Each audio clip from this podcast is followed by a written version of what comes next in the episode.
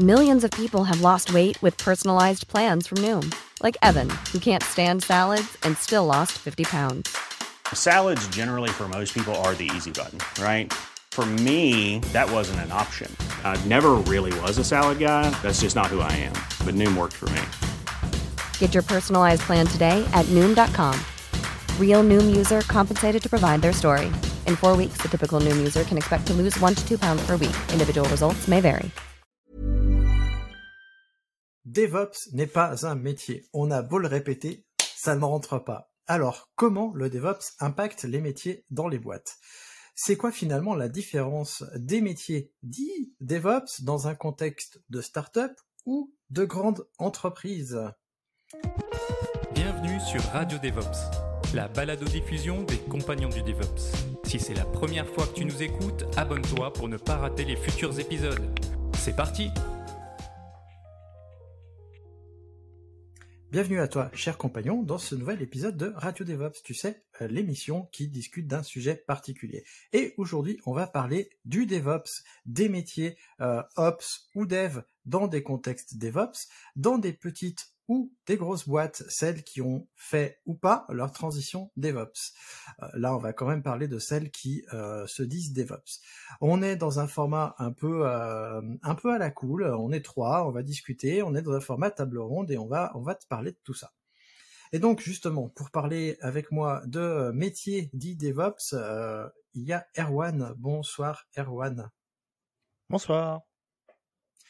Et euh, toujours fidèle au poste, au poste, René. Bonsoir René. Bonsoir. Alors, j'en profite pour te rappeler, cher auditeur ou auditrice, que si tu veux connaître euh, les podcasteurs, eh ben, tu as nos podcasts de présentation euh, qui sont toujours dans les liens en description. Donc si jamais il y a, tu veux en savoir plus sur un des podcasteurs, tu peux aller voir les liens en description et aller écouter les épisodes qu'on a enregistrés justement sur chacun d'entre nous. Et on va commencer euh, par présenter nos expériences. Et, euh, et, donc je propose euh, un truc, c'est que chacun on va dire par quel type de boîte on est passé, la taille à peu près, et puis s'il y avait un contexte DevOps avancé ou plutôt ou plutôt baby DevOps, voire pas DevOps du tout s'il y avait de l'exploitation par exemple. Euh, Erwan, est-ce que tu veux bien commencer? Je vois qu'en plus, tu as mis pas mal de notes dans l'épisode.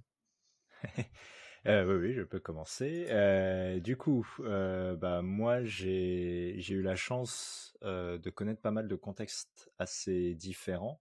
J'ai travaillé pas mal en, en start-up, en scale-up. j'ai travaillé dans, dans les start-up que j'ai rejoints j'ai eu la chance d'arriver en début de projet, euh, donc quand vraiment il n'y avait pas, pas grand chose. Euh, et euh, j'ai rejoint des aussi j'ai eu la chance de travailler donc dans des scale-up qui cherchaient un peu plus de maturité autour des sujets dits DevOps. Et, globalement, du coup, bah, j'ai surtout évolué dans dans des petites entreprises. Bon, j'allais dire moyenne et grosse, mais en fait, en discutant un peu avant le podcast avec avec vous deux, je me rends compte que la notion de grosse entreprise pour moi, elle était elle, était vraiment très loin, mais je laisserai je vous laisserai en dire plus. et donc du coup, dans les boîtes que j'ai connues, bah, j'ai travaillé chez Deezer à, un moment où on était assez petit. J'ai travaillé chez Weborama. Plus récemment, j'ai travaillé un, quasi six ans euh, chez Tukantoko, qui est aussi petit, et aujourd'hui je suis chez Scaleway. Euh, voilà, voilà pour moi. René, est-ce que tu veux bien prendre la suite? Oui, alors euh, bah, moi alors, je suis un peu jaloux d'Erwan en fait parce que bah, j'ai pas connu de petite structure et où, et où c'est un, un, peu un regret. Et donc je travaille que pour des grands groupes donc principalement un grand constructeur informatique, à l'époque Hewlett Packard, pour pas le nommer, et donc plusieurs centaines de milliers de personnes. Et ensuite pour dans le service pour CGI. Et voilà, 70 000 personnes, je crois.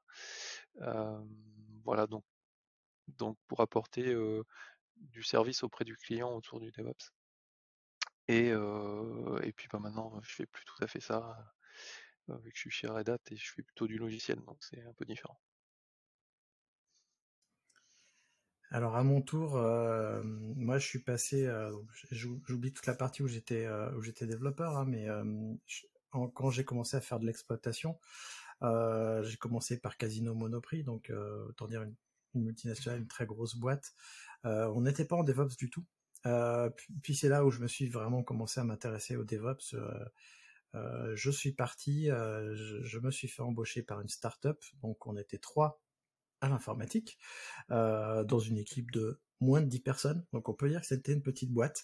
Euh, ensuite, euh, bah, je suis devenu indépendant, mais j'ai eu comme client des très gros clients comme la BPI où tu peux avoir 1200 personnes à l'informatique, ou à nouveau, à nouveau Casino où il y a plein de gens, puisque Casino, à l'époque où moi j'y étais, c'était 600 personnes à l'informatique.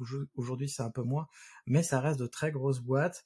Euh, j'ai vu les deux, en fait, les deux côtés. Euh, j'ai peu travaillé dans des PME. Euh, je précise, du coup, pour toi, cher auditeur, qu'on a fait une différence entre les petites entreprises et on a décidé que c'était moins de 50 personnes. ensuite, les PME entre 50 et 500 personnes. Et, et ben les très grandes entreprises à plus de 500 personnes. Ah oui, et puis je précise qu'aujourd'hui, ce que je fais, en plus de mentorat et d'accompagner les organisations, je suis CTO et product owner euh, d'une petite startup coopérative où on est six. Donc euh, je, je, vois le DevOps et je le mets en place dans notre entreprise. Voilà pour ma part.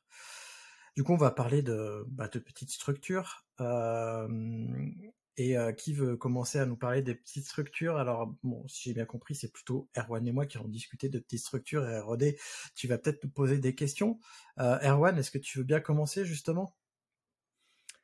Euh, oui, oui. Euh, bah, je peux dire un peu la façon dont moi je l'ai vécu. Euh, enfin, la façon dont ouais j'ai vécu c'est les rôles dits DevOps que j'ai eu dans ces dans ces structures globalement, ce que, ce que je retiens, c'est que dans les, les, petites structures, et surtout que typiquement à Tukantoko, j'étais la première personne qui faisait de l'infra. Donc, euh, ce que ce que quand quand tu arrives, ton scope il, devient très vite euh, hyper large.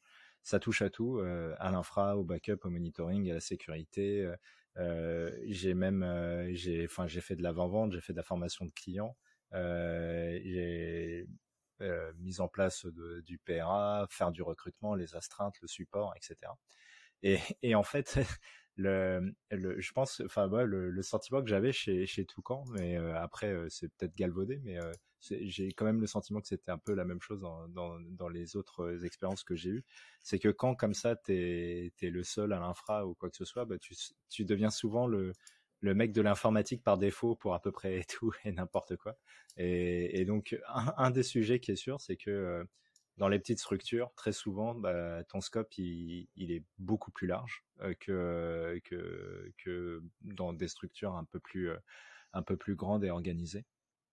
Et, et ça, je crois que c'est quand même un, un, premier point. Donc, typiquement, euh, moi, je dirais que c'est très bien de commencer sa carrière en toute petite structure parce que du coup, on est confronté euh, directement à plein de choses euh, très vite.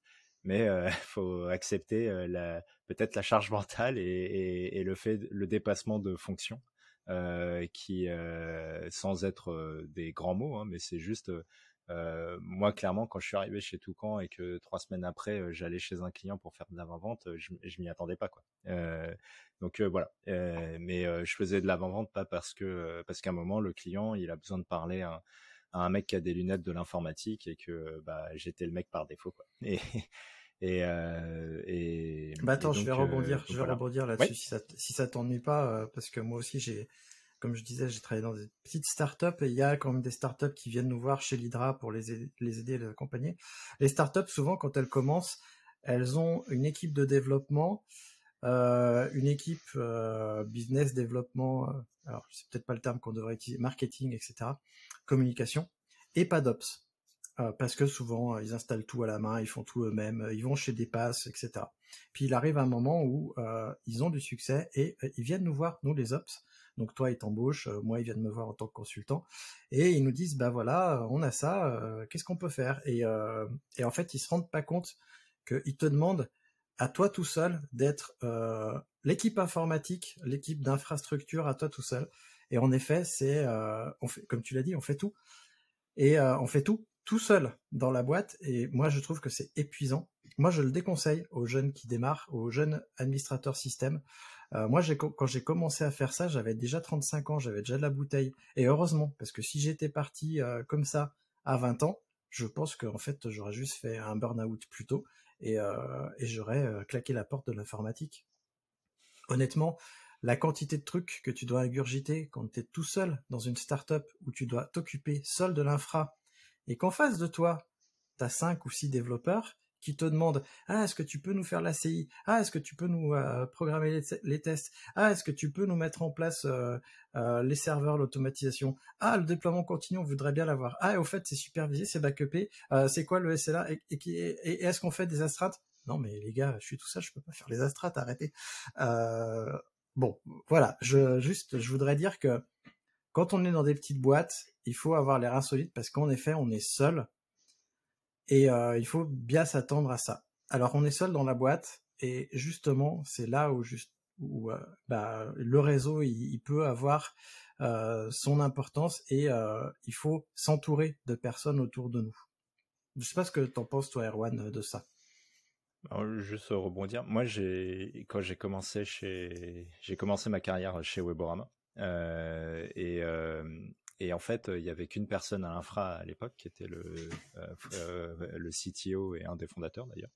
Et, euh, et, et, du coup, j'étais pas seul, mais on était quand même pas beaucoup. Et, et le fait de commencer chez Weborama a été assez assez intéressant et formateur pour moi parce que justement je bénéficiais de l'expérience du CTO et en même temps, bah, j'avais tout de suite pas mal de responsabilités. Donc ça, c'est c'est quand même pas mal. C'est ce genre de responsabilité et tout que tu obtiens plus facilement du coup dans des plus petites structures que dans que, que dans des grandes. Et c'est sûr qu'il faut ah, les accepter. Enfin, il faut pouvoir les assumer quelque part. Mais si on est prêt à assumer ça, franchement, c'est des super c'est des super euh, expériences. Et je voulais juste rebondir sur un dernier truc. Effectivement, moi quand je suis arrivé chez Tukantoko, il y avait pas grand chose. Euh, euh, il y avait des les balbutiements de, on va dire, d'une approche DevOps. Et par contre, la, charge mentale que tu décrivais, moi je l'ai pas vécu vraiment comme ça parce que ils, étaient conscients qu'il y avait plein de choses à faire. Et en gros, moi la façon dont je l'ai vécu, c'est bah, fais de ton mieux pour qu'on aille dans le bon chemin. Donc effectivement, euh, CI/CD, euh, automatisation des déploiements des stacks, etc. Puis après, euh, passage sous Docker, enfin plein plein de trucs comme ça de façon itérative. Et, en fait, même si j'étais tout seul, même si des fois bah, il y a des sujets qui ont mis plus de temps ou quoi à sortir, moi j'ai trouvé que j'avais toujours pas mal de soutien parce que les gens étaient assez conscients du travail que c'était que ça représentait. Et encore une fois, ça dans les, dans les plus petites structures, le fait qu'il y ait euh, quelque chose de clair là-dessus, sur les attentes, euh, sur, euh, sur le delivery et tout, bah c'est, c'est ce qui fait que l'expérience se passe bien ou pas. Quoi. Et ça, mais en vrai, c'est la même chose dans des plus grandes structures. Mais disons que comme dans une petite structure, tu peux moins te cacher, bah, c'est, c'est quand même important de, de bien être clair là-dessus. tu veux que je continue ou Vas-y, vas-y, continue. Et, moi, j'allais. Oui, excuse-moi, pardon. Peut-être juste faire un tout petit pendant, un petit peu, juste pour euh, illustrer dans les grands groupes comment ça se passe en fait. Euh, après, quand on est dans un grand groupe aussi, on est aussi dans une équipe qui elle est plus quand même euh, petite et on peut pas parler à tout le monde dans, un grand groupe. Par contre, c'est évident que le, scope entre guillemets, ce sur quoi on intervient est beaucoup plus réduit.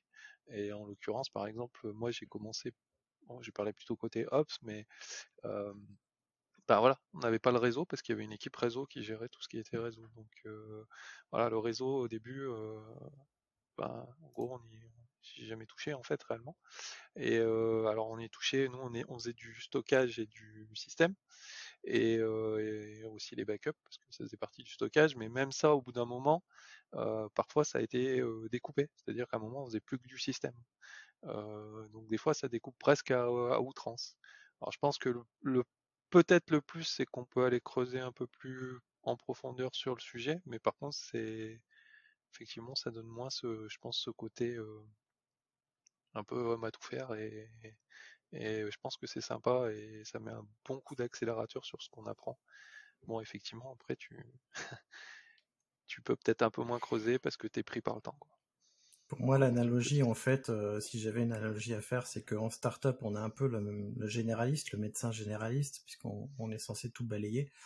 Euh, on peut pas aller en profondeur, hein, c'est pas possible, on n'a pas le temps. Et euh, dans les euh, dans les très grosses boîtes, comme comme tu le dis, hein, René, il y a vraiment des spécialisations. On va vraiment, on est spécialisé. On, on a le médecin spécialiste de du système Linux, de du stockage, etc., etc. Ce qu'il y a aussi après ce qui se passe, c'est que même ensuite, c'est même découpé en niveau de support. Donc, bah, suivant dans quel niveau de support on est, voilà, on peut plus ou moins avancer sur la partie technique.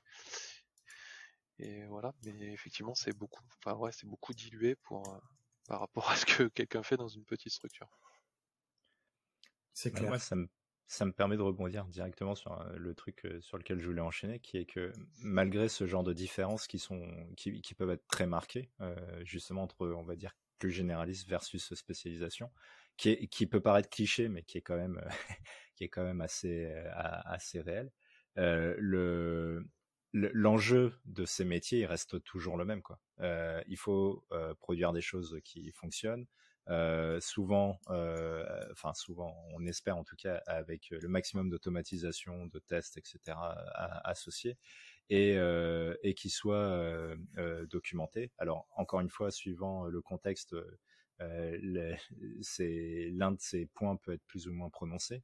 Mais, euh, mais ça, je pense que quelle que soit en fait, la structure ne change pas le cœur de la mission euh, qui, est, qui est associé derrière. c'est juste le, le, le, scope qui peut être plus, ou moins large.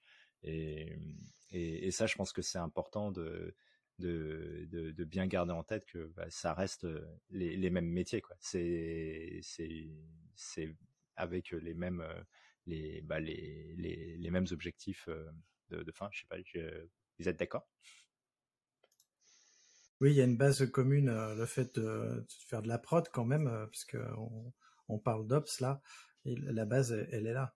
Le fait de, on, a des méthodes qui sont, c'est en fait c'est la stack technique qui va changer un petit peu, le périmètre, mais mais la base du métier, elle est là. Ouais, le, type de métier, le type de métier est, le, est globalement le même, oui, ça c'est sûr. Euh, moi, ce que je peux dire dans les petites structures, euh, c'est que hum, si on parle de DevOps, c'est plus facile à mettre en place la coopération entre les devs et les ops. C'est encore plus facile quand tu es le seul ops et que tu as une équipe de 4 devs. Euh, c'est vraiment, c'est là où tu as les meilleurs résultats inhérents à la culture et au partage, parce que t'as pas le choix en fait. Tu es obligé de te serrer les coudes, euh, tu peux pas aller chercher typiquement la culture du blâme dans les toutes petites structures, bah tu vas pas le faire parce que si jamais ton ops il a mis par terre ton serveur que tu le vires, bah demain t'as plus d'ops. Donc euh, la culture DevOps elle est plus facile à mettre en place dans ce genre de structure et ça va beaucoup plus vite que dans les grandes structures. Et donc c'est pour ça aussi que la plupart des startups passent plus facilement au DevOps, à l'agilité, à ce genre de choses, parce qu'en plus, elles démarrent comme ça. Euh, où elles le deviennent très vite parce qu'elles n'ont pas le choix, elles, ont besoin de s'adapter. on en parlera plus tard de la différence avec les grands groupes, mais euh, ah il y a un vrai truc là-dessus. Ouais, on pourra bah parler de ça justement pour les grands groupes quand on abordera peut-être les grands groupes, mais euh, enfin quand on abordera les grands groupes. Erwan, tu voulais continuer? Euh, oui, oui, bah, je peux continuer.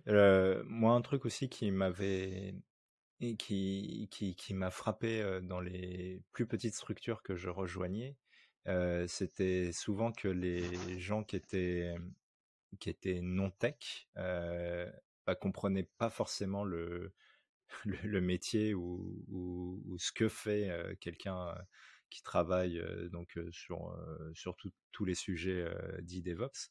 Et, et, et, du coup, moi, je me souviens que une présentation que je faisais, enfin que j'ai fait plusieurs fois chez, chez Toucan, c'est bah, d'expliquer ce que fait, quel était mon rôle, mon scope, quand est-ce que, quand, est-ce que c'est, comment dirais-je, enfin, quand, est-ce qu'on peut faire appel à moi, etc. Alors, c'était pas pour me décharger de travail, mais juste pour que les gens comprennent bien ce que je sais faire, ce que je sais pas faire, etc.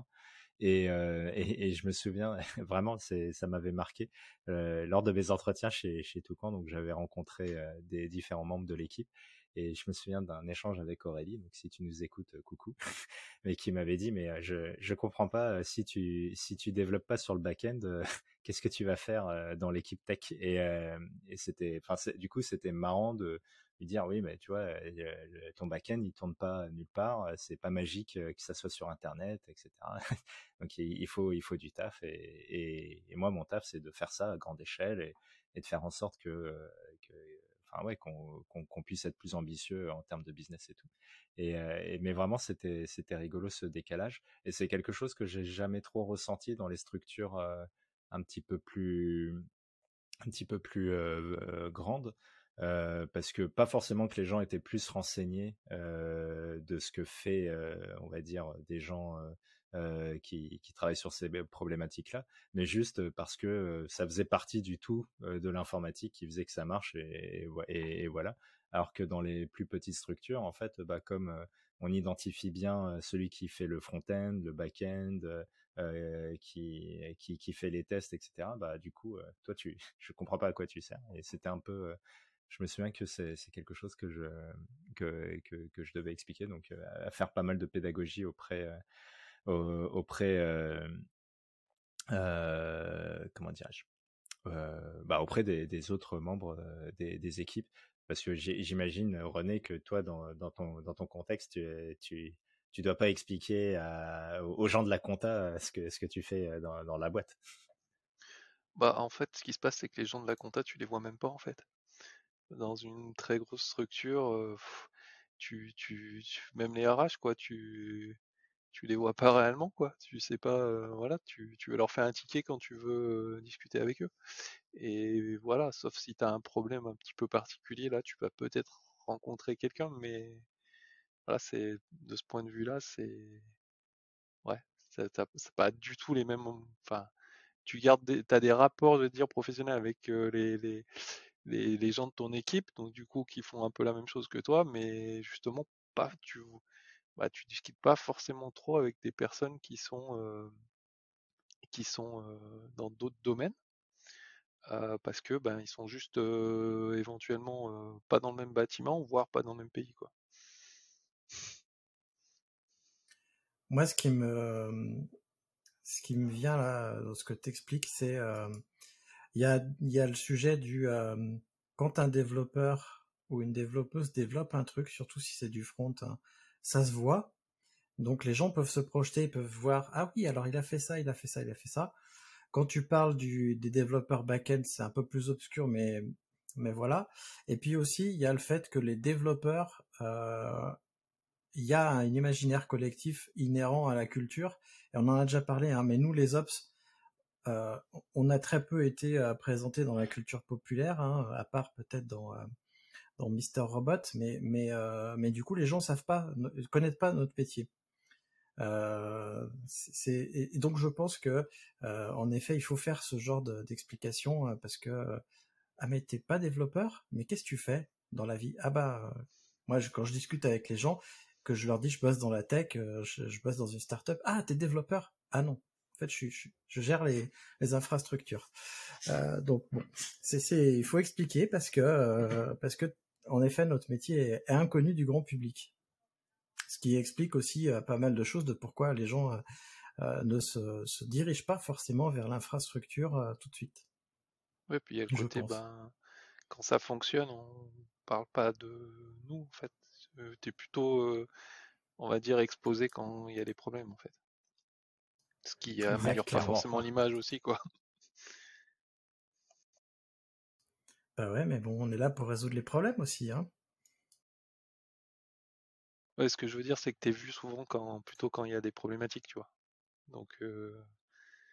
voilà. Oui, c'est vrai qu'on ne nous voit pas comme des producteurs de valeur de, à l'origine, justement, avant le mouvement DevOps, on ne nous voyait pas comme des producteurs de valeur. C'est ce que j'enseigne dans mes cours. Maintenant, aujourd'hui, comme on crée du code aussi, du code informatique, on crée de la valeur pour l'entreprise. Donc ça, c'est ça, c'est bien. Alors, je vois qu'Arwan, tu as encore noté des trucs sur les petites entreprises. Je te laisse continuer. Euh, ouais, ouais, je disais aussi euh, un, truc qui est assez, euh, assez marquant, euh, qu'on le veuille ou non, c'est euh, les, euh, les annonces, les, les, annonces pour du taf. je trouve qu'on voit vite la différence entre une, une annonce d'une petite structure et une annonce de, on va dire, de quelque chose de plus établi. Souvent dans la petite structure, en plus, surtout avec toute l'ambiguïté qu'il peut y avoir derrière le, le terme DevOps, globalement, on va chercher des gens qui, qui touchent à tout, qui qui qui qui, qui codent euh, qui, qui codent un petit peu, qui qui, sa, qui, qui savent manipuler euh, des outils comme Terraform, Ansible, etc., qui ont des connaissances système et, et, tout. Et, euh, et, et, et, du coup, euh, dans des plus grosses structures euh, et c'est encore plus marqué quand ces grosses structures sont, font, de l'IT, mais euh, on, on, retrouvera jamais une annonce comme ça. Souvent, c'est bien plus, euh, pointu. Avec des, on revient un petit peu à l'idée de,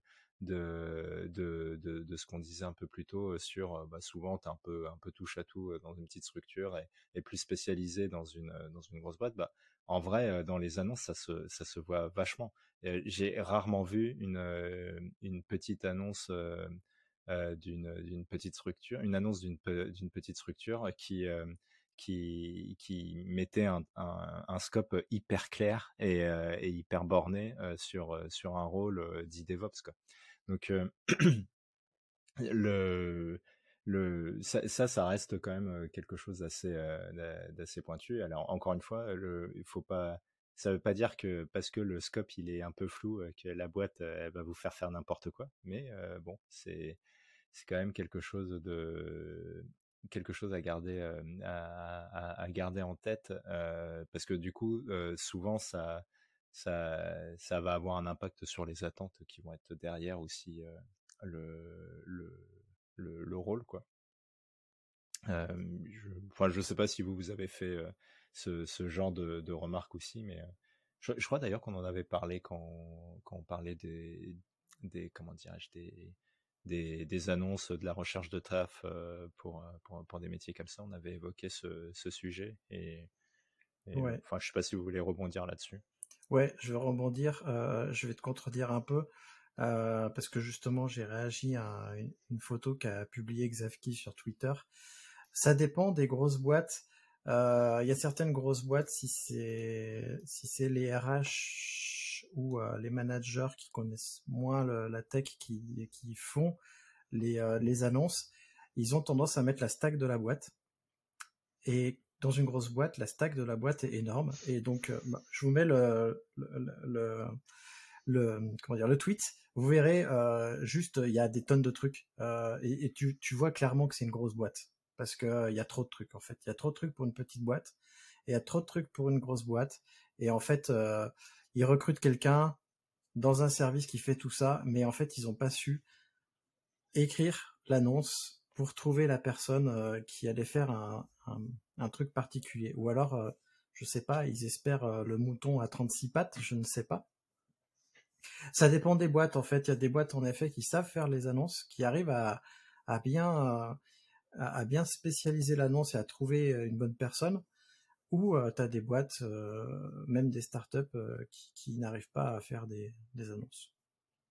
Ouais, j'avoue que là, euh, effectivement, bah, il y aura le lien, j'imagine, dans la description, ouais. tout ça. Là, le, la, la, la, le screenshot, il est assez édifiant. Euh, bon, clairement, euh, ça, va à l'encontre de ce que je viens de dire, mais euh, je pense que ça reste assez exceptionnel malgré tout. Moi, j'en ai vu pas mal des annonces comme ça, justement, soit dans les SS2I. clairement, les SS2I, ils recrutent elles, elles, balancent leurs offres et en fait elles ont la même offre et ils, espèrent que les gens euh, euh, les gens postulent, soit dans les très très grosses boîtes qui arrivent pas à qualifier euh, et du coup qui, ont du mal à recruter aussi du fait. Après, ça, Mais ça dépend aussi. Pardon, excuse-moi. vas-y. Non, non, vas-y. Non, je disais, ça dépend aussi peut-être un peu, peu de l'objectif. Enfin, je crois qu'on l'avait un peu évoqué. Parfois, c'est aussi euh, présenter ta stack technique pour, euh, bah, pour, pour, voilà, pour dire un peu, euh, voilà, on a ça et susciter potentiellement de l'intérêt par, pour, le, par, pour les personnes. Ça dépend dans quel sens, dans quel sens tu, tu vois le truc, quoi. Enfin, ou comment c'est présenté, en fait. Par contre, c'est vrai que si tu veux répondre à tout, sinon t'es un service informatique, t'es plus un mec, en fait. Et, euh, et dans le dernier truc que je, voulais évoquer pour parler des, petites structures, souvent se pose la question de l'évolution. Euh, et parce que travailler dans une petite structure, euh, bah, il faut évoluer en même avec la structure. Et donc, ce que moi j'ai remarqué, c'est que dans toutes les petites structures que que j'ai fait, mon évolution euh, s'orientait quasi, enfin c'est pas quasi, exclusivement vers euh, une évolution de type managérial, euh, donc à construire une équipe, à, encadrer des, gens ou à former des gens. Et,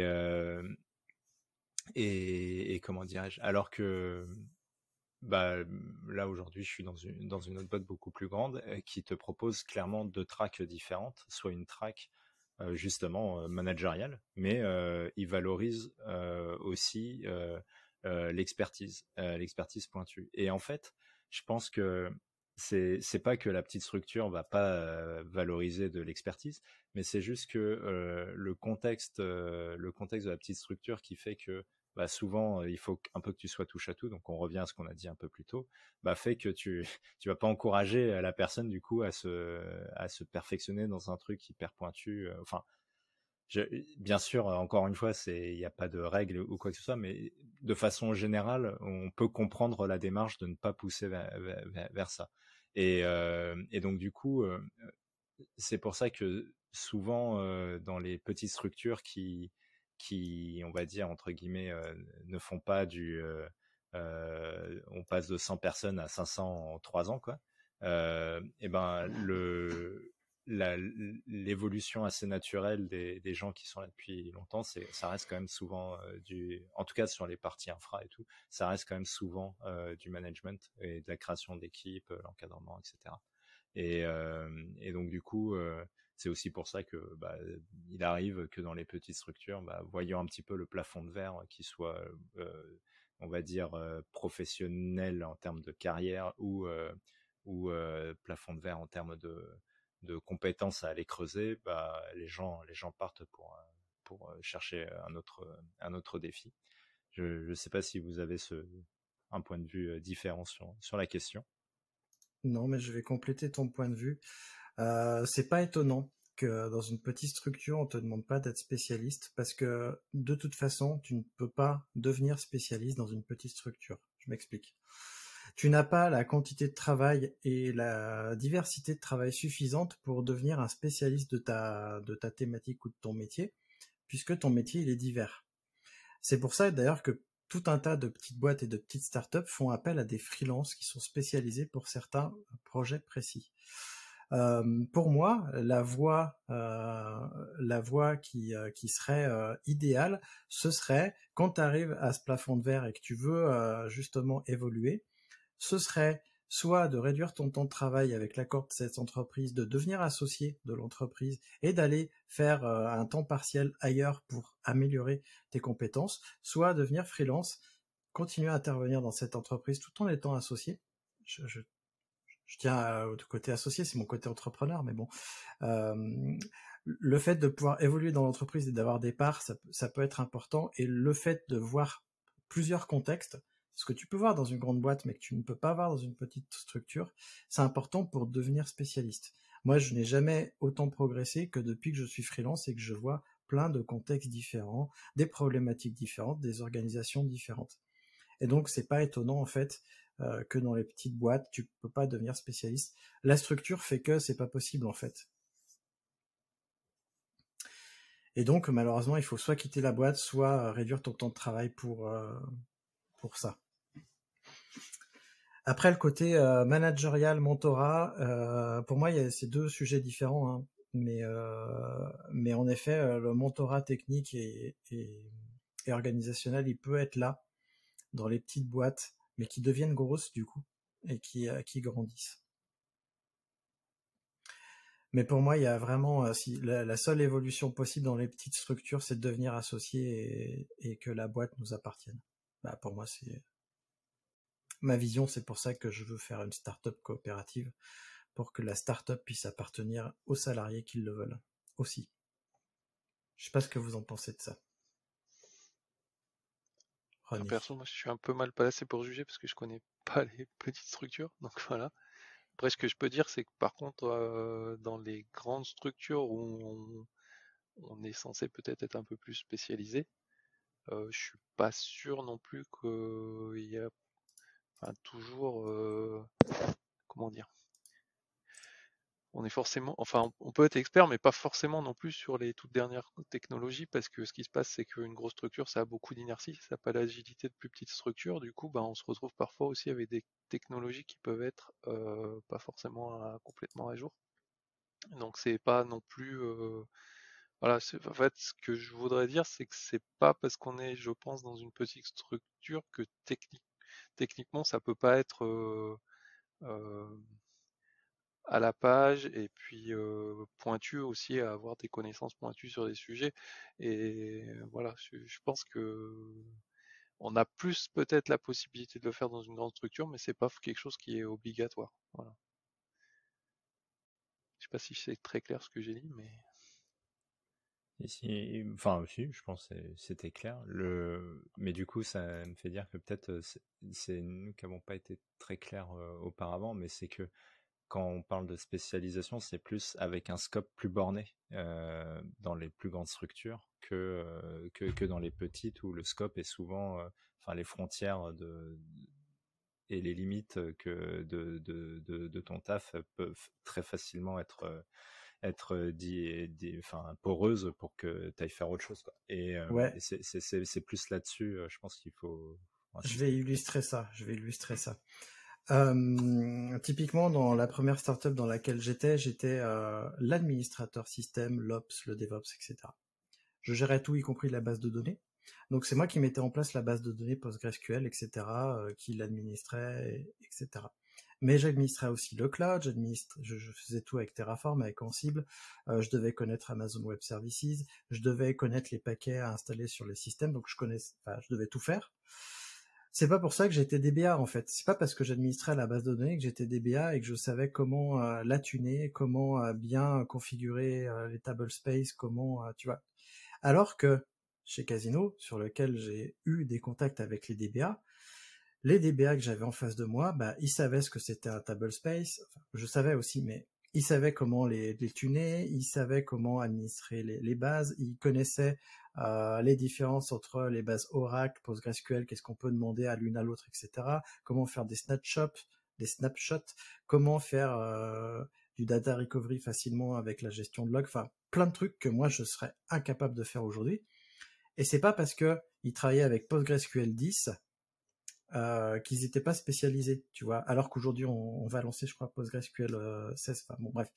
L'idée est là, est là, c'est qu'ils ont une connaissance de leur métier plus pointue parce que euh, en, effet, ils passent leur temps à faire ça, que nous en startup où on fait tout le reste. Tu vois, tu vois ce qu'on veut dire, euh, René? Ouais, bien sûr. Mais justement, c'était aussi peut-être un peu pour. Euh... Enfin, ce que je veux dire, c'est aussi parfois dans une euh, grande société, ça dépend où tu vas te trouver. Parce qu'il y a des, il y a, tu vas, tu vas avoir, par exemple, si tu es dans le DBA niveau, j'en sais un 3, ce qu'on va te demander justement, c'est de creuser cette expertise. Mais par contre, si par exemple tu te retrouves dans des nouveaux supports plus plus, enfin plus moins élevé. Euh, ce qui va peut-être demander, c'est peut-être plus de, c'est peut-être pas le très bon terme, mais de l'abattage, c'est-à-dire euh, euh, de fixer des problèmes et quand tu n'y arrives plus, tu passes à la suite. Donc alors, on est d'accord, René, mais ce que disait Erwan justement, c'est que dans une petite entreprise, à un moment donné, tu peux plus évoluer. Dans une grande entreprise, même si on te demande ça, à un moment donné, tu peux changer de service. C'est ça, en fait, qu'on veut dire. Je sais pas si tu vois. Voilà. Donc euh, c'est pour ça que moi je dis euh, le, la structure d'une petite entreprise fait que tu ne peux pas devenir spécialiste. Alors dans une grande boîte, tu peux demander une mutation interne. Euh, tu vois, c'est plus facile. Ryan Reynolds here from Mint Mobile. With the price of just about everything going up during inflation, we thought we'd bring our prices down. So to help us, we brought in a reverse auctioneer, which is apparently a thing. Mint Mobile unlimited premium wireless. Ready to get 30, 30, bit to get 30, bit to get 20, 20, 20, bit to get 20, 20, bit to get 15, 15, 15, 15 just 15 bucks a month. So, Give it a try at mintmobile.com slash switch. $45 upfront for three months plus taxes and fees. Promo for new customers for limited time. Unlimited more than 40 gigabytes per month. Slows. Full terms at mintmobile.com. Hey, it's Danny Pellegrino from Everything Iconic. Ready to upgrade your style game without blowing your budget? Check out Quince. They've got all the good stuff shirts and polos, activewear, and fine leather goods, all at 50 to 80% less than other high end brands. And the best part? They're all about safe, ethical, and responsible manufacturing. Get that luxury vibe without the luxury price tag. Hit up quince.com slash upgrade for free shipping and 365 day returns on your next order. That's quince.com slash upgrade. C'est plus facile. D'ailleurs, puisque c'est plus facile et qu'on a abordé les petites entreprises, parlons des moyennes entreprises, des entreprises de grosso modo entre 50 et 500 personnes. Euh, Erwan, tu vas ouvrir le bal, puisque tu as, inondé les notes de plein de trucs.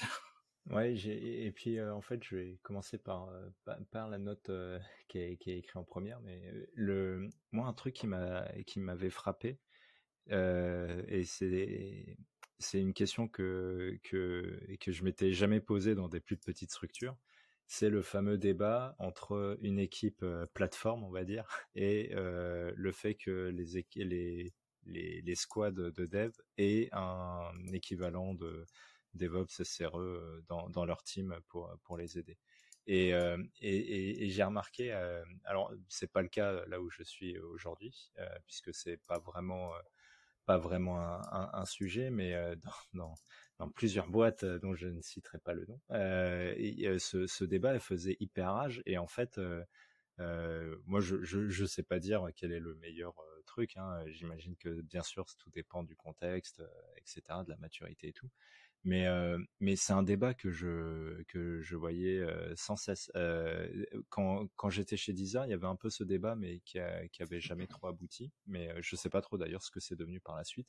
Mais ce côté de est-ce qu'il faut une équipe transverse de DevOps on demand ou est-ce que on les intègre directement dans les squads et, et, donc du coup, j'imagine que ça change vachement aussi le le travail au quotidien, suivant que, que la boîte choisisse une organisation plutôt qu'une autre, puisque du coup très vite tu peux peut-être te retrouver avec des scopes plus ou moins larges.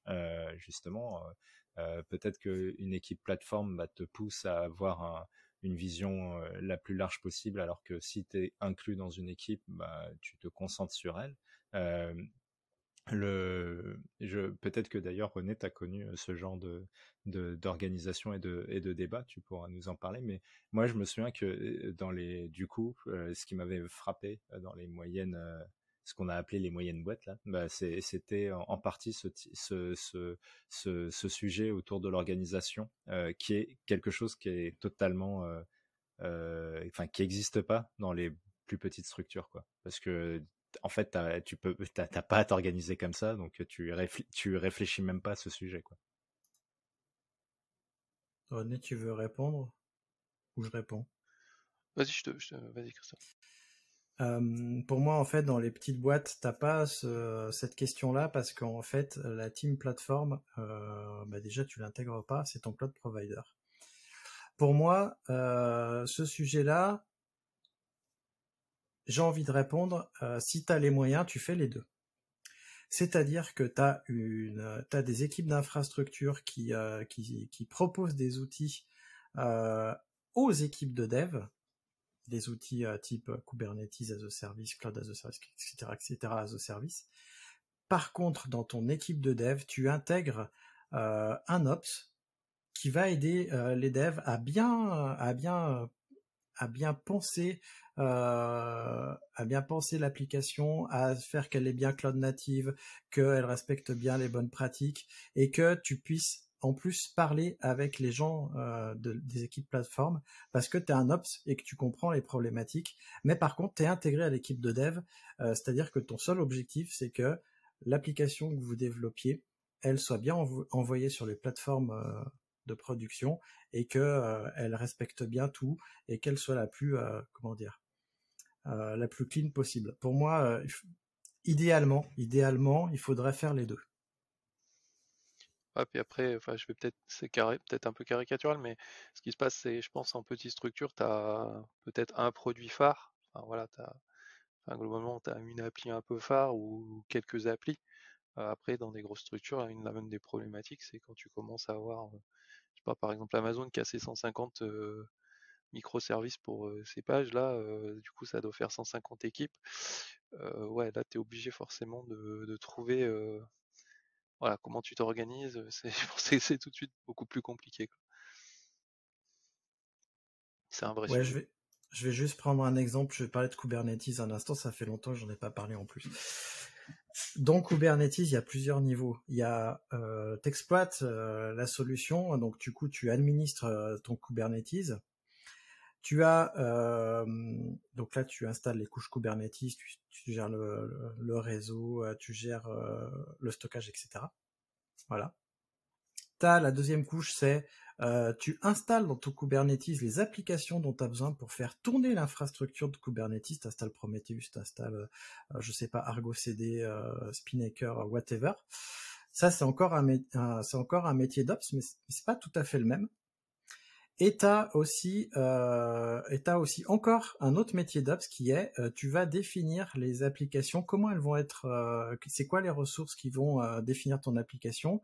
Est-ce que tu vas avoir un, deux, dix pods? Est-ce que tu vas avoir plusieurs microservices, plusieurs pods dans ton application? Est-ce que tu vas avoir un, plusieurs namespaces Est-ce que tu vas avoir besoin de stockage, etc.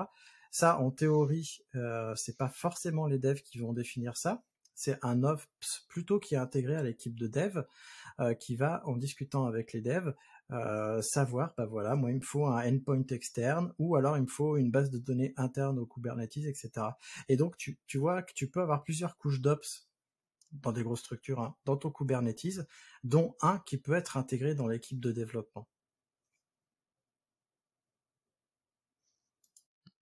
En fait, le, le, point que je voulais mettre euh, en avant, c'est que autant, alors, je, autant les méthodes et organisation de dev, je pense que globalement on retrouve la même chose dans des petites et moyennes et grosses entreprises.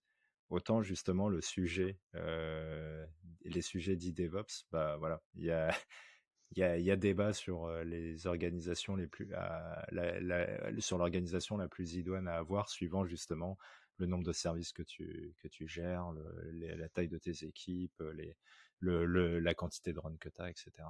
Et, bah, et, Pardon, excuse-moi, je t'ai interrompu.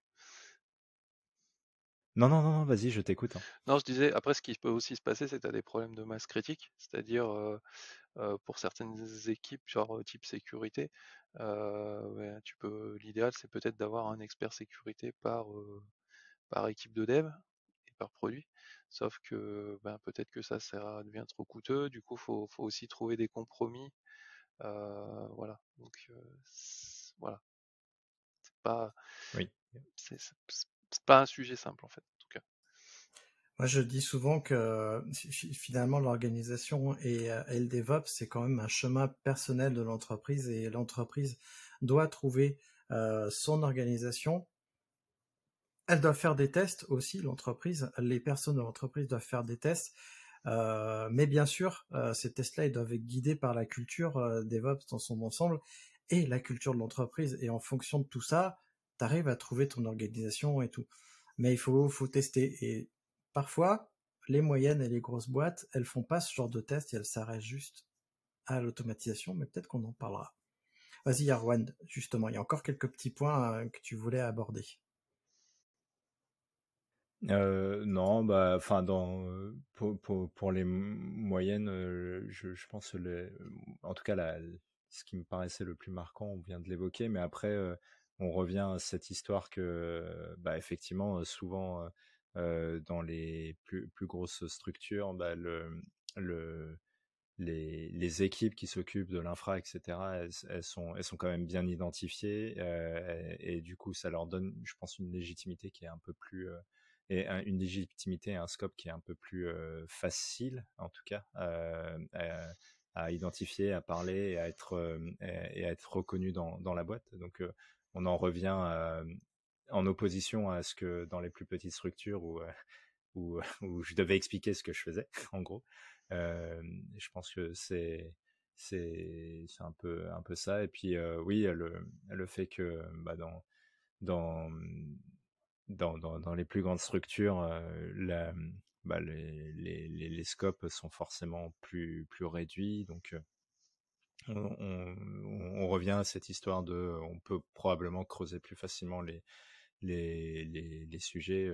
Je, pense par exemple à, une équipe qui est dans, la boîte où je suis là. Il y a, une équipe qui gère tout un tas de services à destination des, des devs.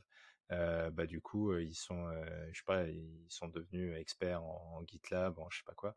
Et, et, et, ça c'est clairement pas enfin c'est clairement quelque chose qu'ils ont développé de par cette activité avec ce scope plus plus plus réduit. Et donc du coup ça ça reprend ça ça reprend une partie des, des, choses qu'on a évoquées du coup, je pense qu'on peut passer au vrai sujet qui est les, les vraies fat boîtes. Ah, tu veux rajouter quelque chose? Ouais, je veux rajouter quelque chose qui est, je pense, inhérent aux PME et aux moyennes boîtes. C'est que la plupart des moyennes boîtes, alors qu'elles fassent de la tech ou pas, alors si c'est des PME qui font pas de la tech, donc le service informatique est plutôt réduit, il, il peut y avoir une cinquantaine de personnes. En fait, les PME, j'ai l'impression ont du mal à passer au DevOps parce que euh, elles n'ont pas la masse critique qui fait qu'elles peuvent engager une transition qui est coûteuse pour leur taille. Parce que je veux dire, euh, tu fais une transition à 5, ça n'a pas le même coût que si tu fais une transition à 100, 200 ou 300 personnes. Sauf que ces moyennes boîtes, peut-être qu'elles ont moins les moyens, et euh, je sais pas, c'est une, sensation que j'ai, que les grandes boîtes. Je sais pas dans quelle mesure euh, les PME arrivent à se transformer euh, et elles ne font pas encore les choses à l'ancienne. En tout cas, moi j'ai eu des prospects euh, dont les CTO voulaient passer au DevOps, mais dont les directeurs et directrices disaient mais non, ça a toujours bien marché comme on fait, pourquoi est-ce qu'on irait dans le DevOps? Parce que ça nous coûtait cher. En tout cas, c'est un discours que j'ai souvent entendu auprès des prospects. Je sais pas pourquoi. Moi, je m'inquiète pour les PME parce que soit les PME euh, qui passent pas au DevOps, elles vont se faire bouffer par les startups qui arrivent, soit euh, elles vont se faire écraser par les grandes structures qui ont la capacité financière de faire de l'automatisation, pas forcément faire du DevOps, mais de faire de l'automatisation qui va leur donner encore un avantage concurrentiel. Je ne sais pas. Je pose ça là et je dis que peut-être il y a ça. Et ouais, Là, on va pouvoir passer aux grandes structures. Mais avant, il est temps de rappeler à notre cher auditeur et auditrice que euh, il faut qu'il s'abonne au podcast pour euh, justement être notifié quand il y a des épisodes qui sortent, ou mieux, euh, ou ou aussi s'abonner à la chaîne YouTube pour être notifié soit quand il y a des épisodes qui sortent, soit quand je prévois des lives parce que des fois je prévois des lives de manière impromptue ou je sors des vidéos comme ça donc c'est important de s'abonner pour, euh, pour avoir euh, les notifications. Et maintenant, on va pouvoir parler des grands groupes, des grosses structures, les euh, boîtes qui ont plus de 500 personnes, les mastodontes, hein, n'est-ce pas René? Tu connais ça. Des, des boîtes qui ont plus de plusieurs milliers de, d'employés avec des services informatiques de plusieurs centaines de personnes, avec des services de Est-ce que tu ouvres le bal, René? Oh, Oui, si tu veux, je peux. Ce qui, c'est pas tout rose en fait. C'est pas si évident que ça en fait. Je suis pas sûr que ce soit finalement plus facile pour, euh, pour ces grosses entreprises de faire des transitions vers le DevOps pour euh, plusieurs raisons et une des, je pense une des premières, c'est que ben, souvent ces entreprises, elles ont quand même sont là depuis quand même un petit moment, elles sont pas apparu d'une manière spontanée avec plein d'employés. Et du coup, elles existent là depuis un certain temps. Du coup, elles ont un historique, je pense, qui est conséquent. elles ont souvent appliqué beaucoup de méthodes, donc les fameuses méthodes utiles, etc., où justement ça a une tendance à beaucoup siloter, je pense, les, équipes. Et du coup, quand on arrive avec une, une, l'aspect DevOps, on cherche justement à casser ces silos, bah, c'est pas évident. On a forcément une, grosse résistance au, je pense, au changement. Bah, forcément, hein, il y a beaucoup de monde, il faut convaincre plus de monde, il faut euh, alors forcément, hein, dans, l'eau, il y a des gens qui vont être hyper moteurs, il y en a d'autres qui vont être neutres, et puis ben, il y en a aussi qui vont, voilà, qui vont être en résistance. Ça pas... Voilà, donc le nombre, le nombre apporte pas forcément de la facilité, je pense, pour dans le cas de transition DevOps. Enfin, je, je, je, Christophe, je, je te laisse te donner aussi un peu ton avis vu que tu connais aussi ce contexte. Ouais, ouais, je suis, je suis d'accord. Euh, les grosses, les très grosses boîtes, là, on parle des boîtes qui ont plusieurs centaines de personnes en informatique. C'est très dur à les faire bouger euh, parce que déjà il y a beaucoup de monde à faire bouger et ensuite parce que tu as plein de managers partout dans tous les sens. Il faut que ces gens-là ils se mettent d'accord. Euh, et euh, et comme tu le dis, elle pratique l'ITIL. Euh, c'est un sujet qui m'intéresse depuis longtemps, hein, parce que moi je suis certifié ITIL euh, aussi, et, et le, le, fait de allier ITIL et DevOps, je pense que c'est possible. Hein. Je, je me suis juste pas penché sur le comment faire. Parce que dans l'ITIL, pour, pour toi qui connais peut-être pas, c'est euh, tu as des demandes qui passent qui, qui, passent entre services. En fait, tout doit être tracé. Sauf qu'en fait, ITIL ne dit pas comment ça doit être tracé. Donc aujourd'hui, ils utilisent des, logiciels dits TSM pour tracer toutes ces demandes, mais une demande, elle pourrait être tracée dans un commit Git. Hein. Ça, marcherait parfaitement bien, je pense. Euh, mais par contre, en effet, il y a de fortes résistances à faire évoluer les choses. Et euh, pour moi, il y a peut-être un sujet, je, vois que tu l'as noté, euh, c'est moi en tout cas quand j'ai ce genre de, de grands prospects, je leur dis, écoutez, on va faire une transition, on va commencer par un projet pilote. Vous prenez une équipe, euh, une application qui est peut-être pas forcément la plus critique, euh, mais on la prend, on monte l'équipe et, euh, et on la fait passer elle au DevOps. C'est-à-dire que on, on, fait le test, vous montrez que ça marche avec une équipe de 5-10 personnes, vous montrez que ça marche, et une fois que l'équipe, elle, est passée au DevOps, que vous avez mis des devs et des ops, parce que moi je promeus euh, les équipes pluridisciplinaires, vous mettez des devs et des ops dans l'équipe, vous montrez que ça marche, vous montrez que vous arrivez à déployer régulièrement, facilement et qu'il n'y a pas de problème. Vous réduisez votre coût de maintenance parce que vous avez euh, moins de problèmes aussi. Ça, c'est un sujet dont on parle. Une fois que vous avez prouvé ça, eh ben, ce sera plus facile de faire, euh, de, de, de, répandre en fait le mouvement dans l'entreprise parce que déjà il y aura le premier, euh, la première équipe qui pourra répondre ses, bonnes pratiques autour d'elle, et puis surtout il y aura un précédent dans l'entreprise. Moi c'est comme ça que je j'essaye d'aborder ça. Euh, J'ai pas encore réussi à convaincre une entreprise de, de, de, le faire vraiment, parce que la plupart des grosses entreprises ont un autre problème, c'est qu'elles ne c'est qu'elles ont une idée préconçue du DevOps et elles pensent que c'est l'automatisation. Ça, c'est un autre vrai euh, sujet dont j'aimerais qu'on parle, c'est que pour elle, le DevOps, c'est le déploiement continu. Et c'est tout, ça s'arrête là. C'est ah, on va ah. faire du Ansible, on va faire du Terraform. Non mais Alors, je caricature un peu, mais bah non non, mais je pense que c'est pas si caricatural que ça.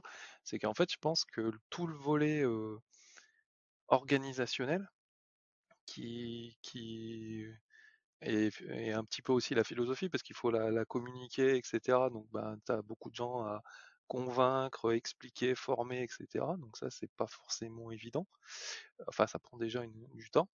Euh, je pense que c'est quasiment euh, si déjà le top management n'est pas convaincu, ça va être, euh, je pense que c'est mort. Mais bon, on pourrait, discuter. Mais voilà et souvent, ben, je pense que ça, c'est tellement difficile de changer éventuellement les organisations aussi, parce que quelque part, tu l'as dit, il y a plein de managers, donc du coup, ça veut aussi peut-être vouloir dire que certains vont être remis en cause. Du coup, ce volet organisationnel à changer, à mon avis, est pas évident, et du coup, la solution peut-être un peu de facilité, enfin, c'est facile de dire ça, hein, mais, mais c'est voilà, de faire ce qui est relativement, enfin, le plus simple, c'est de mettre des outils en place sans forcément trop changer comment ça fonctionne. Et enfin voilà, moi c'est un peu mon sentiment et, et pour moi ça je pense que dans des plus petites structures, on est plus proche de l'état de l'art de ce que devrait être le DevOps que dans des grandes structures. Parce que ben voilà, il y a toute cette inertie et le fait que ce soit pas flexible euh, qui fait que c'est, je pense, c'est assez difficile à, à, mettre en place. Enfin voilà. Est-ce que tu es d'accord avec moi ou Ah mais complètement, complètement. Et je pense que euh, tu as tout à fait raison que les boîtes, elles voient la facilité de. Puis alors, c'est pas étonnant de, de passer par l'automatisation en premier parce qu'en effet, c'est plus facile, c'est technique, mais en plus, ça a le retour sur investissement le plus important. Et même moi, si j'avais à proposer un truc à faire à une entreprise, c'est commencer par l'automatisation. Par contre, euh, mettez un mettez un vernis culture avant quand même un petit vernis culture et puis après travaillez là la culture, euh, faites la diffuser, etc. Et, après euh, le Pardon, excuse-moi.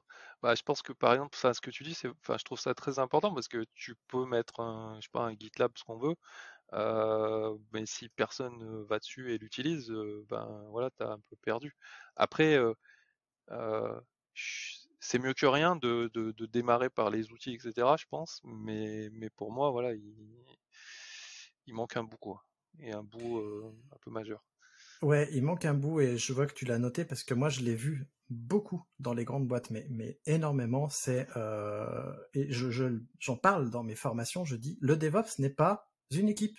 Le DevOps n'est pas une équipe, c'est pas un métier, c'est pas une équipe. Euh, tu l'as mis anti-pattern euh, équipe DevOps parce que si tu as des problèmes avec tes équipes de développement et tes équipes d'ops, alors oui, euh, dans les grandes structures comme ça, t'as pas juste un service d'Ops, tu as plusieurs services d'Ops. Tu as le service des administrateurs système Linux, le service des administrateurs système Windows, euh, René nous en a parlé, le service des gars qui font du réseau, du, stockage, etc. etc. Tu as des tonnes de services, tu as des silos entre les devs et les ops, tu as des silos entre les devs et les devs, et tu as des silos entre les ops et les ops. Et donc, si tu viens rajouter une équipe DevOps, euh, l'équipe qui va mettre en place des outils dits DevOps, au milieu de tout ça, bah, je crois que tu l'as dit, hein, René, dans les notes. Vas-y, je te laisse l'énoncer. Qu'est-ce que ça fait? Qu'est-ce que ça donne? Ah bah pour moi, tu as, juste créé un... Enfin, si tu le fais comme ça brutalement, tu as juste créé un silo de plus et pour moi, tu t'achètes plus de problèmes que de... Enfin, que, de fluidité en fait. Mais bon, après, après c'est peut-être un... Enfin, parfois, je sais pas si c'est un mal nécessaire ou pas, mais je suis pas persuadé. Moi, tu vois, typiquement, euh, l'équipe DevOps, que je vois dans les entreprises parce que euh, clairement des fois je vais dans des entreprises ils m'ont dit ah bah voilà l'équipe DevOps. Pour moi c'est l'équipe plateforme dont on parlait tout à l'heure, c'est l'équipe qui va outiller euh, les devs et les ops qui va leur proposer des plateformes. Pour moi elle devrait être nommée comme ça l'équipe plateforme et on ne devrait pas la nommer équipe DevOps, on devrait la nommer équipe plateforme et on devrait infuser le DevOps dans l'entreprise en leur expliquant bah voilà les ops et les devs ils vont ils vont euh, ils vont travailler ensemble avec ces nouveaux outils qu'on va vous mettre à disposition. Et pendant qu'on met à disposition ces nouveaux outils pour quelques nouvelles équipes, les anciennes équipes, on va les former, ils vont changer, etc., etc. Euh, alors, bien sûr, c'est plus long et plus coûteux de faire ça. Par contre, euh, tu vas avoir beaucoup de, enfin, selon moi, tu vas avoir beaucoup de résultats parce qu'on on sait. Là, du coup, je vais renvoyer au rapport Dora dont j'ai parlé euh, dans un autre épisode d'Actu DevOps il y a quelques mois.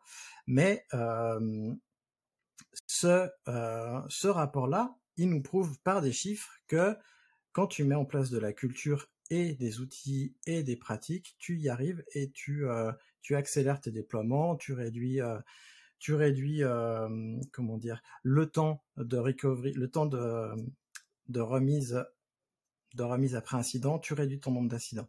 Il y il y a plein de trucs que tu vas gagner en faisant ça. Moi, je suis désolé, je suis parti dans un long monologue. René, je te, je te remets la parole. Non, non, mais il n'y a pas de souci. Et juste peut-être petite anecdote, euh, juste pour montrer peut-être à Erwan qu'il a eu du mal parfois à faire passer à ses collègues euh, quel était son rôle. Euh, mais je pense que tu peux aussi avoir des problèmes de communication dans les dans, dans, des grandes structures ou de mal compréhension de ce qu'est le DevOps, parce que moi on m'a déjà dit ben ouais le DevOps c'est super, on va plus avoir besoin d'Ops. Du coup il y a eu un problème, je pense quelque part dans la compréhension de ce que c'était. Bon ça c'est une petite anecdote, mais voilà c'est pas, voilà pas forcément plus clair dans les grands groupes que dans les petits, enfin dans des petites structures. Et après, j'avais un, autre point, c'était ça, c'est quelque chose que j'avais qui avait été évoqué par Quentin Adam à un moment, et je pense qu'il a voilà, il a pas forcément tort, c'est que ce qui peut se passer aussi, je pense, dans des grands groupes, c'est que les lignes budgétaires sont pas forcément les mêmes. Il y a une ligne budgétaire pour le dev, une ligne budgétaire pour, l'exploitation.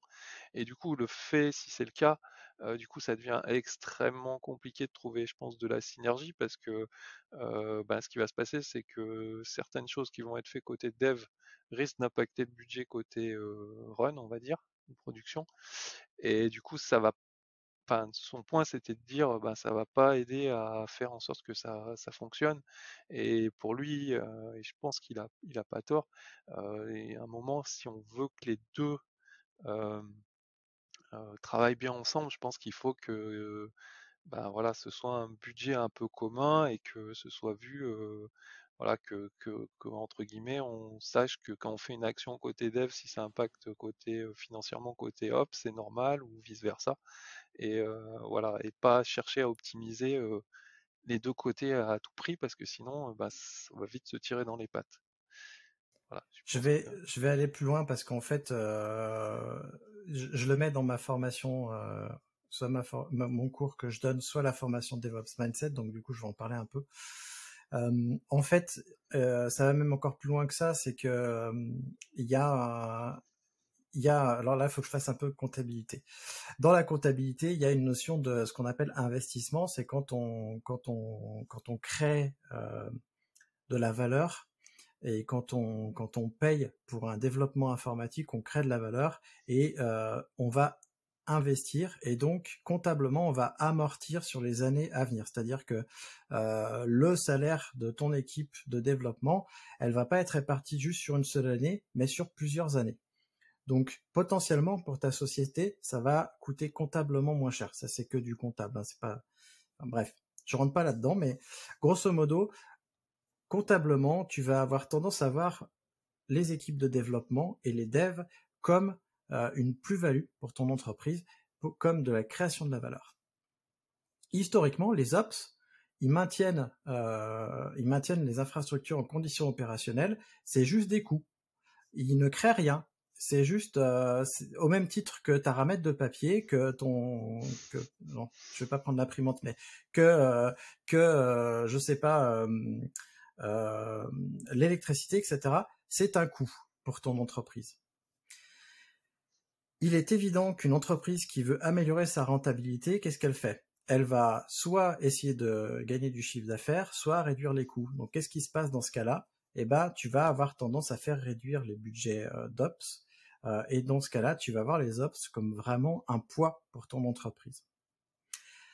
Quand tu euh, mets en place le DevOps et que tu crées du code informatique, que tu crées du code d'infrastructure, que tu améliores euh, ton, en continu ton infrastructure, là tu crées de la valeur pour ton entreprise et là tu peux aussi amortir les budgets en très grande partie de tes équipes d'ops qui font du DevOps parce que euh, il y a cette partie automatisation qui crée de la valeur pour ton entreprise. Parce que tu crées un, un comment dire, comme tu crées du code, tu crées un bien immatériel pour ton entreprise. Et donc là, tu vas rejoindre la partie euh, développement où tu vas créer de la valeur. Tu, tu vois, et donc budgétairement, euh, historiquement, quand tu sépares les deux, tu crées un silo de plus en fait qui se voit de partout. Alors que là, avec le DevOps, c'est comme ça que je l'explique, si tu changes ton paradigme de pensée en tant que chef d'entreprise, euh, tu vas avoir tendance à dire, ouais, ok, mais je crée de la valeur aussi pour l'entreprise. Je ne sais pas si, euh, si c'est aussi ce que tu avais en tête. Ouais, ouais, c'est, oui, oui, c'est ça. Ce, ce coup de centre de coût, centre de profit, un peu là, c'est pas. Euh Je pense. Mettrai le lien de la conf de Quentin dans les notes de, la description. Mais si vous voulez mieux comprendre aussi cette partie-là, euh, vous pouvez justement aller suivre ma formation euh, DevOps Mindset. J'ai une grande partie sur euh, ce point-là, entre autres choses, justement sur l'état d'esprit DevOps qu'on qu peut travailler. Voilà, donc après pour conclure, enfin voilà, pour euh... bon, après il y a d'autres aspects, il y a l'aspect quand même, je pense aussi politique qui est, ben voilà, il y a beaucoup de monde, il y a des gens qui je pense que c'est aussi peut-être plus difficile de, faire corps comme dans. Alors, je connais pas les petites structures, mais j'ai l'impression que les gens, ce que tu disais, voilà, ils sont animés, ils ont envie d'avancer tous ensemble dans une petite structure et il y a moins de prise de tête de des différents égaux, du mec qui veut se faire briller auprès du chef, etc. Enfin voilà. Et du coup, voilà, je pense que ça, ça existe moins dans les petites structures et voilà, je pense. Après, je voilà, je les connais pas assez. Ça existe quand même. Ouais, j'imagine, mais mais c'est quand même moins. Enfin voilà, je pense c'est moins prononcé. ça, existe quand même, mais euh, en fait, quand tu es dans une petite boîte, c'est plus facile de voir euh, la destination que va prendre la boîte, parce que c'est plus facile à 10 de faire transiter l'information et de dire, bah voilà, on va dans ce sens-là, que quand tu es 30 000, 100 000. Et donc, quand tu es 30 000 ou 100 000, ça doit passer par la culture de l'entreprise. Et donc, la culture de l'entreprise, tu dois avoir euh, une culture de transparence très importante euh, où tu dois dire bah, l'objectif de la boîte, c'est ça. Et tu dois partager, en fait, euh, les devs et les ops et tout le monde dans l'entreprise doit partager ce, ce, ce chemin euh, que trace la boîte. Et on doit sortir du chemin des services, en fait. C'est souvent aussi l'autre truc qu'on voit, c'est que les services, ils ont des objectifs euh, complètement différents, alors qu'en fait, on devrait voir les objectifs de la boîte. C'est la boîte qui est importante, c'est pas le service. Je veux dire. Ah ben, il faut qu'on fasse une, discussion autour du concept des OKR parce que c'est censé être ça. C'est as des objectifs à l'échelle de la boîte qui redescendent et qui sont adaptés du coup pour chaque euh, équipe mais qui du coup euh, découle directement de ce que la boîte s'est fixé comme cap. Donc euh, c'est après effectivement c'est probablement plus facile de faire ça dans, des plus petites structures, mais c'est un autre sujet. C'est plus facile, mais la coopération, je suis en coopérative, on est on est 200 dans ma coopérative. Euh, dans une coopérative d'entrepreneurs. On n'est pas 200 chez l'Hydra, hein, on, est 6, bientôt 7, et ça c'est un autre sujet. On apprend à coopérer. C'est pas inné, hein. on apprend et on doit se former à ça. La, culture, la transparence et la communication, c'est quelque chose qui doit être travaillé. Euh, si tu la travailles pas, euh, les grosses boîtes avec ses silos, etc.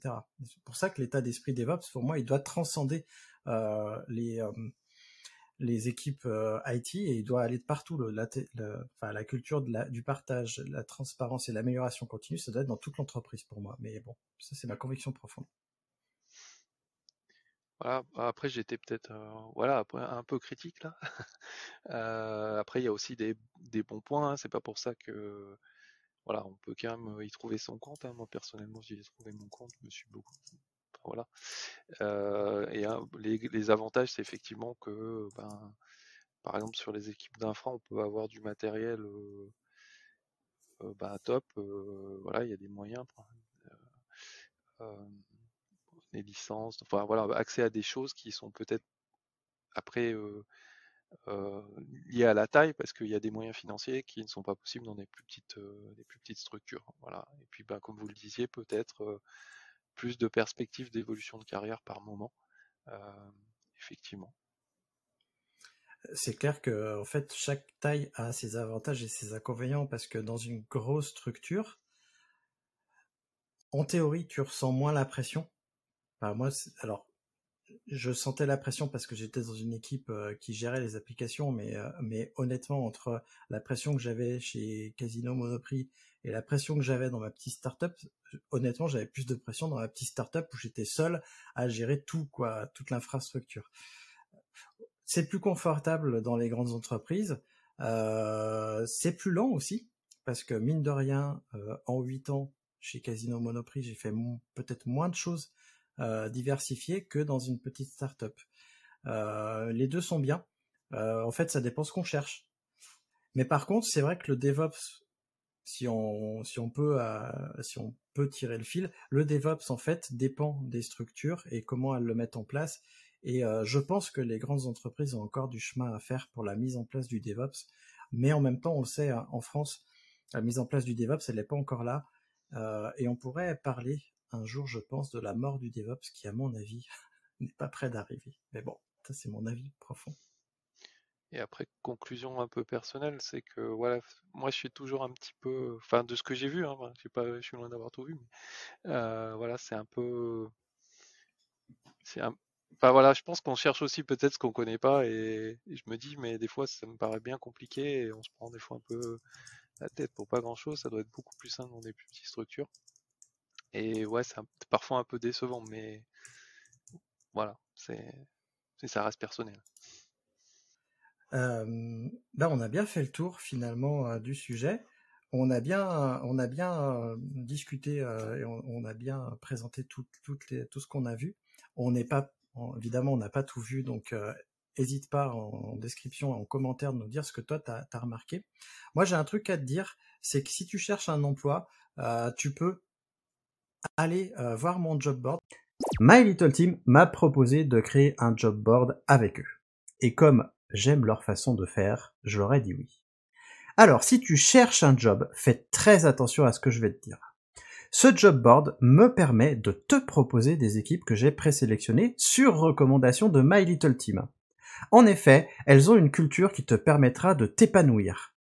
Et tu sais à quel point la culture est importante pour moi. Passer par mon job board, c'est aussi, pour toi, l'assurance d'être accompagné par My Little Team dans ton parcours de recrutement. Et en plus, tu me soutiens, car ce job board me permet de gagner de l'argent, et donc de financer les podcasts que tu aimes tant. Donc, rendez-vous sur vue.fr slash jobboard-devops, mais sinon, tu trouveras le lien en description. Attends, attends. Si t'es manager, DSI ou directeur d'entreprise, et que tu cherches à recruter des personnes qui sont intéressées par le DevOps, tu l'auras compris puisque tu écoutes ce podcast, c'est l'endroit idéal. N'hésite pas à déposer tes offres d'emploi sur mon job board. C'est sur vue.fr slash jobboard-devops-recrute. Mais c'est pas grave, le lien est aussi en description. Je vous remercie à tous les deux de cette co-animation, de cette table ronde. Euh, et puis je vais, ben, comme d'habitude, vous laisser le mot de la fin. Et euh, pour ne pas commencer par René, je vais commencer par Awan. Qu'est-ce que tu voudrais dire à notre cher auditeur ou auditrice pour clôturer l'émission?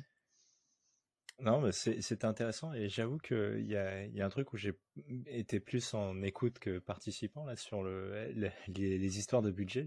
J'avoue que j'y avais jamais trop euh, pensé parce que justement, de, par mes expériences, on est assez loin de ce genre de considération et, euh, du coup, je comprends, euh, les problématiques que ça, génère que vous avez évoquées et je pense que j'irai chercher le, le, le comment dirais-je le, le talk de Quentin Adam euh, sur sur le sujet parce que c'est du coup ça, ça a attisé ma curiosité et j'espère qu'il en sera de même pour les auditeurs.